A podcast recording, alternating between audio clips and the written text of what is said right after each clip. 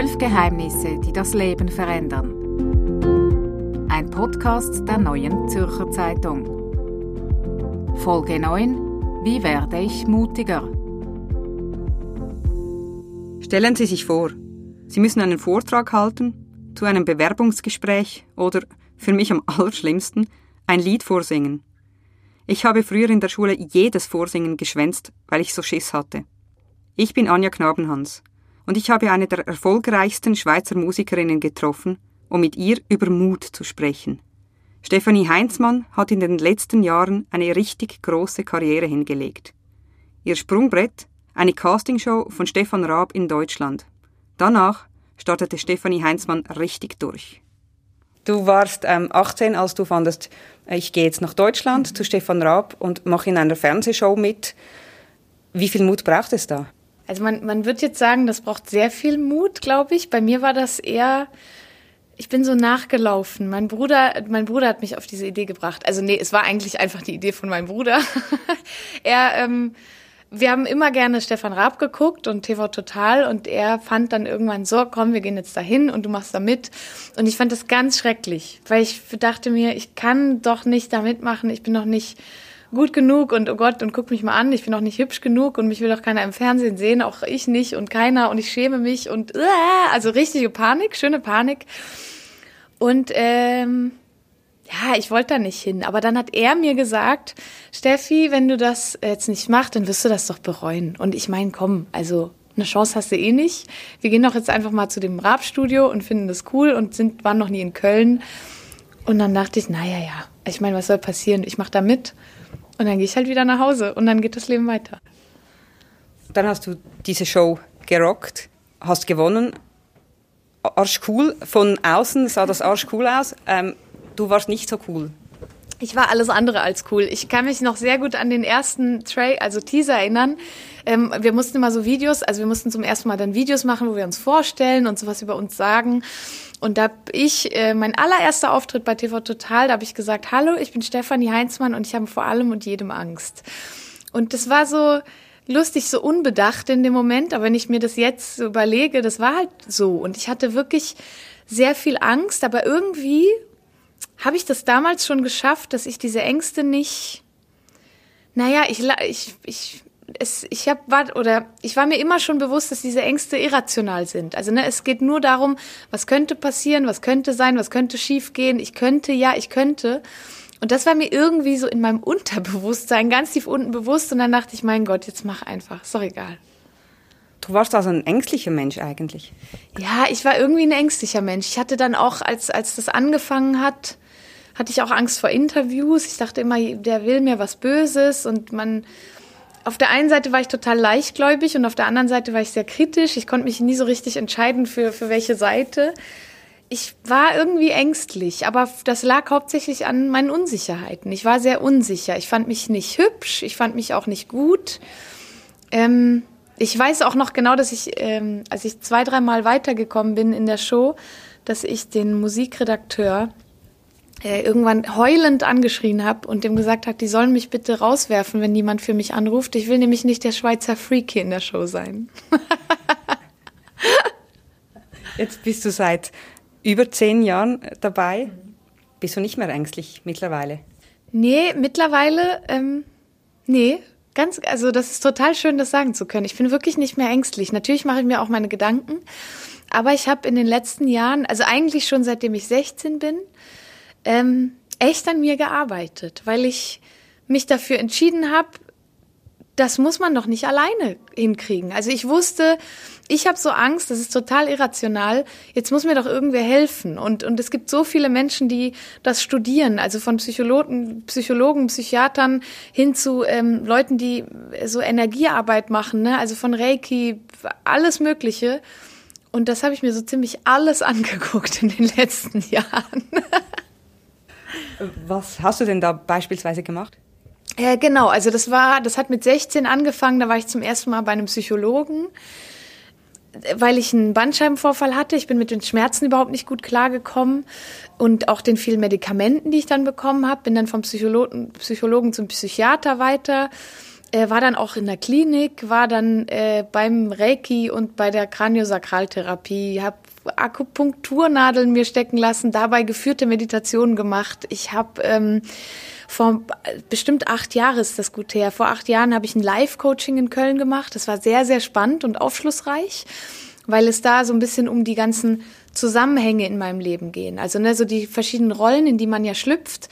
So, wie ist der, äh, das, die Beziehung zwischen meinen Eltern, meinem Bruder, meinen Freunden, dem Label, dem Management, der Band, ne, wie man sich immer so positioniert, manchmal ist man kleiner, manchmal ist man größer und das so aufzuräumen. Und mittlerweile, also jetzt, weil jetzt gerade nicht mehr viel Akutes ist, aber jetzt so die letzten Jahre habe ich mich viel mit Meditation beschäftigt, so diese Achtsamkeit, dieses äh, zu sich kommen. Weshalb hast du das denn gemacht? Gab es irgendeinen Auslöser, du, weshalb du fandest, ich muss jetzt an mir arbeiten? Ja, es geht, das Leben bietet dir immer wieder so herrlich viele Auslöser. Ne? Es geht ja immer so hoch und runter. Und ähm, damals war es wirklich so dieser Bandscheibenvorfall, der hat mich wirklich überfordert. Dann mit 18 habe ich diese Castingshow gewonnen, war wieder total überfordert. Und also man muss sich ja immer so in so neue Situationen in seinem Leben so zurechtfinden. Und ich glaube einfach daran, dass man das nicht selbst alleine machen muss. Also wir Menschen sind sind doch Rudeltiere. Also wir, ne, also wir sind doch nicht auf dem Planeten, um allein zu sein. Jeder kann etwas gut und es gibt Leute, die können sehr gut in dir lesen und die können sehr gut oder haben das gelernt, was das menschliche Hirn sich da so zusammenreimt die ganze Zeit, gerade wenn es unter Stress steht oder wie wir jetzt heutzutage ständig in unser Handy gaffen und uns mit irgendwelchen Menschen vergleichen, das macht halt krank und das macht irrational und da brauchen wir Hilfe und deswegen da habe ich ich habe immer wieder neue Sachen gefunden, wo ich dachte, ach, hier glaube ich, brauche ich ein bisschen Hilfe. Jetzt setzt du dich nicht nur mit dir selber auseinander, sondern du schreibst auch noch darüber, singst mhm. darüber. Äh, dein, dein Lied Shadow ist so ein, mhm. eines, das wirklich deine Ängste und deine Selbstzweifel thematisiert. Wie mutig ist das, das nach außen zu tragen? Ja, also ich glaube, für manche Leute wäre das sehr mutig. Ne? Also gerade für Menschen, die, die Mühe damit haben, sich nach außen zu kommunizieren, auch, auch zu diesen inneren Schwächen zu stehen. Für mich persönlich ist es halt ein Teil meiner Persönlichkeit, weil ich selbst ähm, gemerkt habe, ich kann nur mit diesen Unsicherheiten umgehen, wenn ich darüber sprechen kann, sonst fresse ich alle. Ich bin viel zu emotional. Ich fresse das alles in mich ein und bin dann eh nur an, am rumheulen und dann geht gar nichts mehr dann kann ich mich auch echt in so eine Ecke einbuddeln und da bleiben. Und deswegen, und das, das ist, glaube ich, das Schöne daran. Ich habe über die letzten Jahre sehr viel mit sehr vielen verschiedenen Menschen über dieses Thema Unsicherheiten, sich selber im Weg stehen, äh, diesen Druck auf einen selbst so zu erhöhen, äh, gesprochen. Und das Tolle für mich war zu merken, egal mit wem ich darüber spreche, also egal welches Alter, egal welcher Job, egal ähm, welches Geschlecht diese Menschen haben, ob von einer jungen Mutter bis hin zu einem 65-jährigen Banker bis hin zu Kiddies, die alle, alle, alle, alle, alle, jeder kennt diese Unsicherheiten. Und das fand ich ehrlich gesagt ganz schön lustig, weil das, man fühlt sich ja in dem Moment, wo man so unsicher ist, fühlt man sich ja total allein. Und man denkt ja, man ist jetzt der schlimmste und wertloseste Mensch auf diesem Planeten und alle anderen haben es im Griff. Und es ist halt einfach nicht so. Und das fand ich so spannend, einfach rauszufinden, das ist so Teil unseres Gehirns, Teil unseres Lebens. Ich, wenn ich an, an meine letzten drei Jahre denke, also jetzt geht's mir großartig, weil ich wirklich daran gearbeitet habe, aber vor drei Jahren war ich ein Häufchen Elend. So, ich wusste überhaupt nicht, wohin mit mir. Ich war unsicher, fand mich blöd, fand mich hässlich, fand mich alles, nur nicht gut. Und ähm, wenn ich jetzt darüber nachdenke, war das die Phase, die mich dazu gezwungen hat, mich zu fragen, was ich für mein Leben will. Was, was will ich denn für ein Mensch sein? Was will ich denn? Was stelle ich mir vor für mein Leben? Und das war super wichtig, weil wenn es dir nur gut geht, stellst du dir diese Fragen nicht. Und man wächst nicht. Also du hast eigentlich an dir selber gearbeitet, nicht ähm, dich verändert im Sinne von ähm, optimieren, sondern äh, mehr Zufriedenheit erarbeitet. Ja, ich glaube, das ist das, was, also ich für mich kann, ich kann ja nur für mich sprechen so, aber weil wir irgendwie alle so gleich sind, glaube ich, dass es vielen so geht. Ähm, das Ziel ist es doch irgendwie glücklich zu sein. Ne? Es gibt ja eine Milliarde Ratgeber und äh, Podcasts und alles zum Thema Glück. Und ähm, natürlich wird viel Geld damit gemacht, trotzdem ähm, bleibt es wichtig so. Und Glück ist für mich Dankbarkeit und Wertschätzung. Und ich habe diesen, mir ist bewusst geworden, ich habe diesen einen Körper, ich habe dieses eine Leben bekommen. Und dieser Körper, den ich da bekommen habe, der arbeitet jeden Tag 24 Stunden Wunder. Also der, das ist ja abgefahren, wenn man sich mal überlegt, was so ein Körper macht. Ne? Also was für ein unfassbar ausgechecktes Ding das ist, dass da Blut durch meine Adern pumpt und alles versorgt. Ich kann was essen und fühle mich fit und also super naiv gesagt, aber diesen Gedanken müsste man sich mal machen, dass ich hier sitzen kann und mit dir spreche. Und das müssen wir doch wieder wertschätzen und nicht diesen Körper so krass nur darauf reduzieren, wie hübsch er ist. Ich meine, das ist krank. Das ist richtig, richtig krank. Ich meine, was bringt mir denn eine schmalere Taille oder eine hübschere Nase oder cool, größere Brüste, cool, dann gucken wir Männer auf den Ausschnitt. Yay, das ist genau das, was ich mir immer gewünscht habe. Also ich meine, das, das ist Schwachsinn. Es ist wieder fassen, was da eigentlich wirklich passiert. Von außen sieht es ja aber so aus, eben du bist du bist berühmt, du kannst einen äh, sehr kreativen Job ausüben, mhm. du hast Fans. Muss doch alles super toll sein bei der Stefanie. Das ist, das ist wirklich so, ne? Deswegen spreche ich so gerne drüber, weil ähm, das genau das ist, was wir uns so gerne, gerne einreden. Dass äh, wir die Armen sind und die anderen sind ja die Glücklichen, die das tolle Leben haben. Und ich muss ganz ehrlich sagen, ich bin ein Riesenglückspilz. Ne? Ich habe zwei ganz tolle Eltern, ich habe einen tollen Bruder, ich habe tolle Freunde, ich habe ein Zuhause habe ein Dach über dem Kopf. Ich bin wirklich ein glücklicher Mensch. Das ist, das ist nicht von der Hand zu weisen. Und trotzdem ist da in meinem Kopf anscheinend wirklich ganz schön viel Platz für Unsicherheiten und Selbsthass und Selbstzerstörung. Und das, ähm, davon darf man sich nicht blenden lassen. Also in den letzten elf Jahren ähm, Showbusiness, die ich machen durfte, habe ich gelernt, die stärksten Menschen nach außen hin sind abgefahren die Schwächsten nach hinten. Also das sind die, die von der Bühne runtergehen und heulen und nicht wissen, wohin mit sich. Und das ist, man muss ganz doll aufpassen, auch mit ne, so Vorurteilen, die man einfach gegenüber Menschen hat. Nur weil es nach außen hin so toll läuft und das Instagram-Profil glänzt und Sixpacks und Yoga-Posen und was weiß ich da sind, das sind halt Menschen. Und unser Gehirn ist ganz schön abgefahren komplex. Also wir Menschen das ist nicht nur ein Fluch, so, so Intelligenz, äh, nicht nur ein Segen, so intelligent zu sein. Wir stehen uns ganz schön im Weg. Jetzt hast du viele deiner Ängste offenbar überwunden. Was macht dir doch noch Angst im Moment? Äh, Im Moment muss ich sagen, ich bin wirklich ganz schön glücklich. Aber ich weiß genau, so Phasen werden wieder kommen. Ne? Das ist ja das Leben, so wie es schon ist.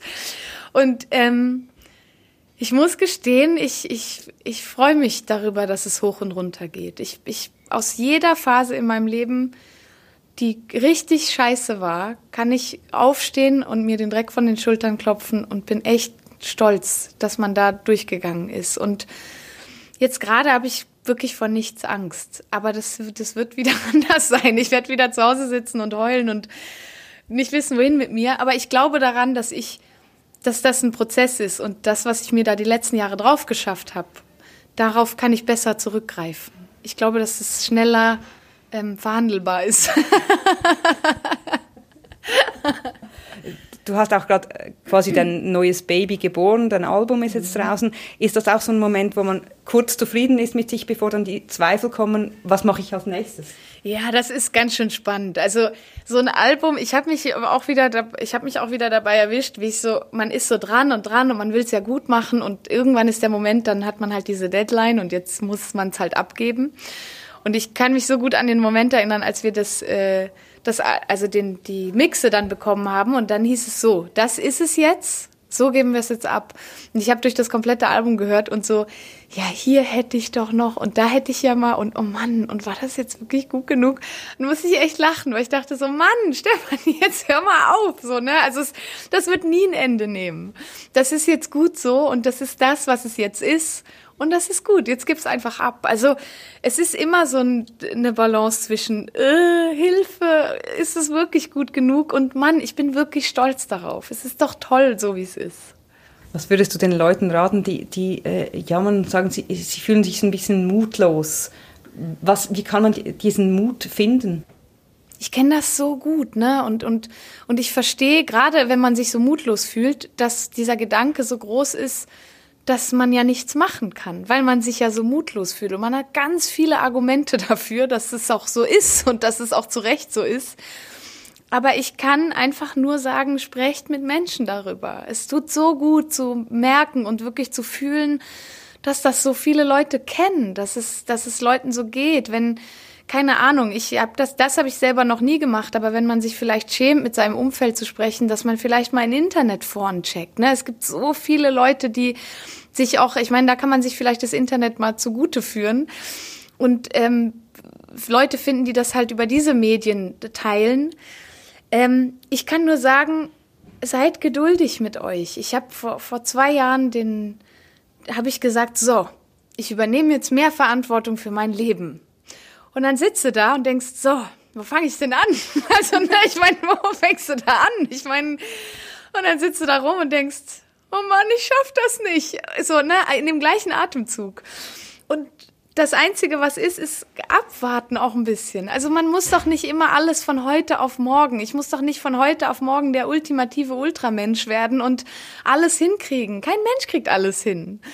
Eins, eins nach dem anderen. Mal gucken, was für Situationen. Lass mal erstmal Situationen rankommen, ne, wo du handeln kannst. Und dann, äh, für mich hat es zum Beispiel total viel Mut gebraucht, in meinen Business-Kalender, auf den ganz viele Leute Zugriff haben, mal meine privaten Termine einzutragen, weil ich Prioritäten setzen musste. Das war, das war der erste Schritt zu mehr Verantwortung für mein Leben. Ich will mehr Privatleben. Ich will mehr Stefanie sein. Ich will wandern gehen. Und wenn ich wandern gehe, schreibe ich das in den Kalender, dass das mein Booker, mein Management und alle Leute sehen können. Und das fand ich voll schwer. Und das ist eigentlich so ein kleiner Schritt.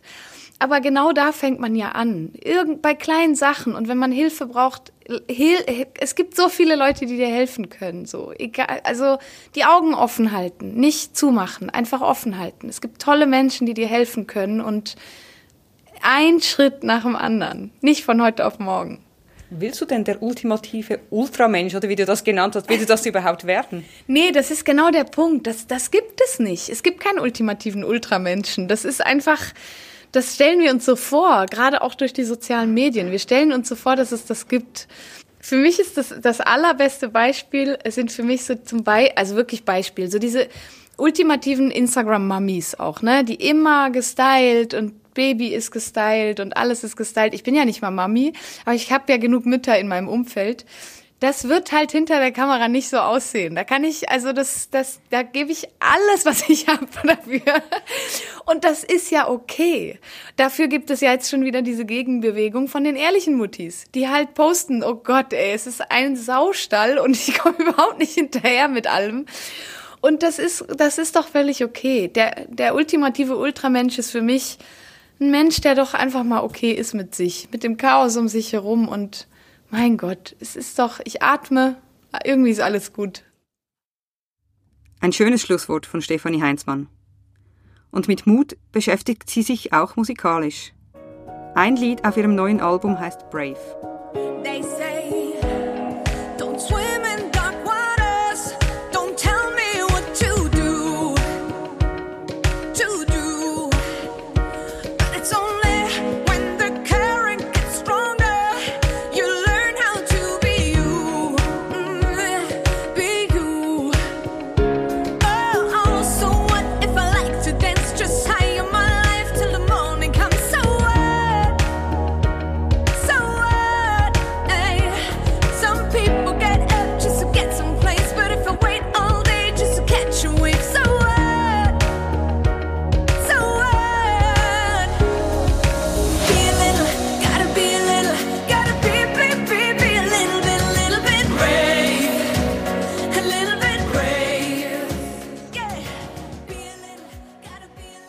Zwölf Geheimnisse, die das Leben verändern. Ein Podcast der neuen Zürcher Zeitung.